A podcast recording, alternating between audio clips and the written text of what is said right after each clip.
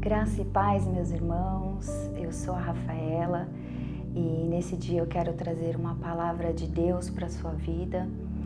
É, a palavra do Senhor nos diz no livro de Jó, no capítulo 1, é assim: Na terra de Uz vivia um homem chamado Jó. Ele era um homem íntegro e justo, temia Deus e evitava fazer o mal. Tinha ele sete filhos e três filhas e possuía sete mil ovelhas, três mil camelos, quinhentas juntas de boi e quinhentos jumentos. E tinha muita gente ao seu serviço. Era o homem mais rico do Oriente.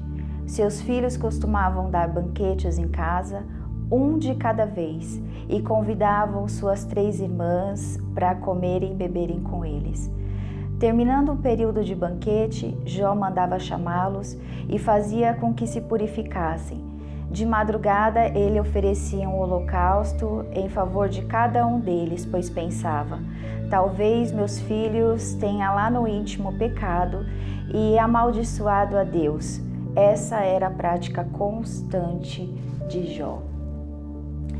É, a palavra do Senhor nos fala que Jó ele era um homem sincero, reto, um homem que se desviava do mal, um homem que procurava é, fazer a vontade do Senhor, que se preocupava em fazer e se afastar do mal. A palavra do, de Deus nos fala que tudo ia bem na vida de Jó, tanto na área familiar quanto na área financeira. Mas de repente, na vida de Jó, as coisas começaram a mudar, a mudar de figura. No versículo 13 diz assim: Certo dia, quando os filhos e as filhas de Jó estavam no banquete, comendo e bebendo vinho na casa de seu irmão mais velho, um mensageiro veio dizer a Jó: Os bois estavam arando e os jumentos estavam pastando por perto, quando os sabeus os atacaram e os levaram embora. Mataram a espada os empregados e, fui, e eu fui o único que escapou para lhe contar. Enquanto ele ainda estava falando, chegou outro mensageiro e disse: Fogo de Deus caiu do céu e queimou totalmente as ovelhas e os empregados, e eu fui o único que escapou para lhe contar. Enquanto ele ainda estava falando, chegou outro mensageiro e disse: Vieram os caldeus em três bandos, atacaram os camelos e os levaram embora. Mataram a espada os empregados e eu fui o único que escapou para lhe falar.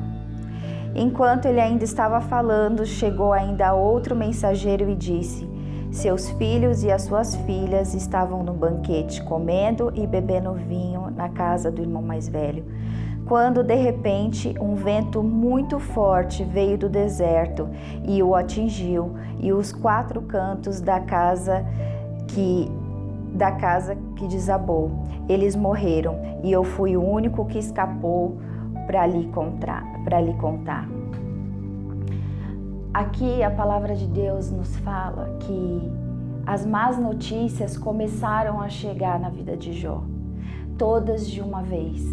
E as todos os mensageiros que chegaram para contar o que estava acontecendo, eles eram enfáticos de, em dizer, né? Eu fui o único que escapou para poder te contar. E as más notícias chegaram uma após a outra. E a pior de todas as notícias foi a morte dos seus filhos. Trazendo para os nossos dias, vamos fazer uma análise Imagina seus dez filhos mortos. São dez caixões, dez enterros. Eu não tenho como, e eu tenho certeza que você, é, ouvindo essas palavras, nós não temos como imaginar a dor que Jó sentiu naquele momento.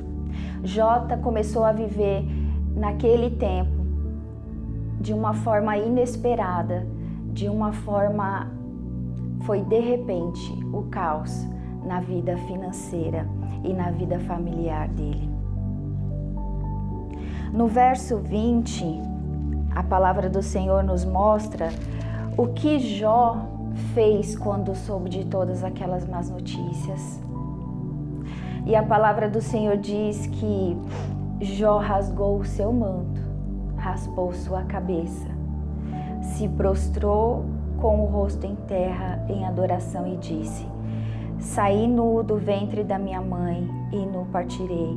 O Senhor me deu e o Senhor levou. Louvado seja o nome do Senhor. A atitude de Jó diante daquelas cent... milhares, centenas, daquelas terríveis notícias foi se humilhar e adorar o Senhor. E quando tudo parecia estar perdido, que nada mais poderia acontecer para que a vida de Jó se tornasse um caos total, Jó foi acometido de uma enfermidade terrível.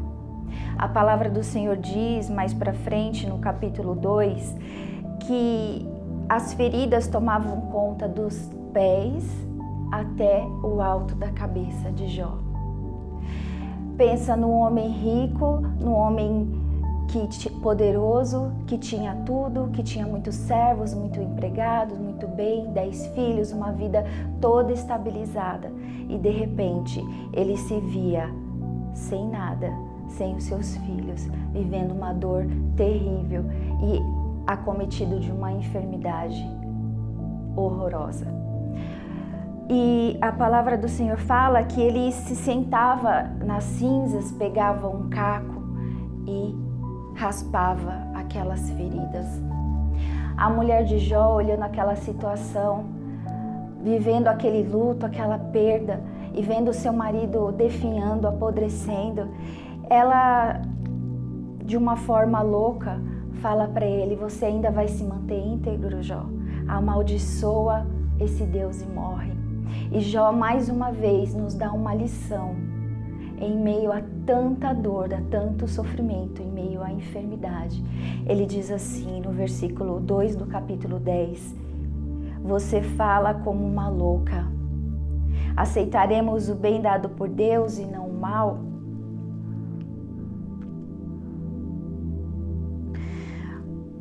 Então Jó não pecou e não falou contra o Senhor.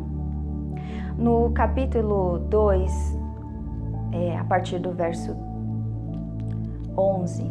A palavra do Senhor diz que três amigos de Jó resolveram sair de suas regiões para consolar Jó. Chegando perto de Jó, um pouco distante, eles viram a situação lamentável que Jó estava passando. E a única coisa que eles conseguiram fazer foram chorar, foi chorar foi prantear. E ficaram sete dias e sete noites sem ter condições de falar uma palavra. Tamanho era o sofrimento de Jó. Meus irmãos, a vida de Jó era muito boa até ele se deparar com toda essa situação terrível. Jó se deprimiu, Jó se lamentou, Jó buscou respostas diante de Deus. E no meio daquela turbulência toda da vida de Jó, a única coisa que ele tinha era o silêncio de Deus. E depois daqueles sete dias e daquelas sete noites, os amigos de Jó começaram a acusar Jó de ter pecado, defamavam Jó. Eles falavam palavras mentirosas contra Jó. Eles falavam que Jó tinha, tinha pecado e por isso estava vivendo aquela situação toda. E a palavra de Deus nos mostra, lendo o livro de Jó, que em nenhum momento Jó blasfemou contra o Senhor. Pelo contrário, Jó mostrou que ele confiava em Deus que sabia da força e do poder e da majestade do Senhor. Mas Jó se lamentava. e buscava respostas, e como ele era constantemente acusado por seus amigos. Tem uma palavra que em sua defesa que ele disse assim, em Jó capítulo 16, verso 15: Costurei vestes de lamento sobre a minha pele e enterrei a minha testa no pó. Meu rosto está rubro de tanto chorar, e sombras densas circundam os meus olhos. Apesar de não haver violência em minhas mãos e de ser pura a minha oração. Verso 19: Saibam que agora mesmo a minha testemunha está nos céus. Nas alturas está o meu advogado, o meu intercessor é meu amigo.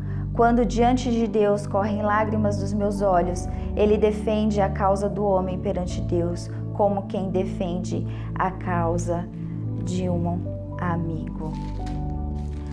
Os amigos de Jó só poderia falar daquilo que eles viam, sobre a aparência de Jó.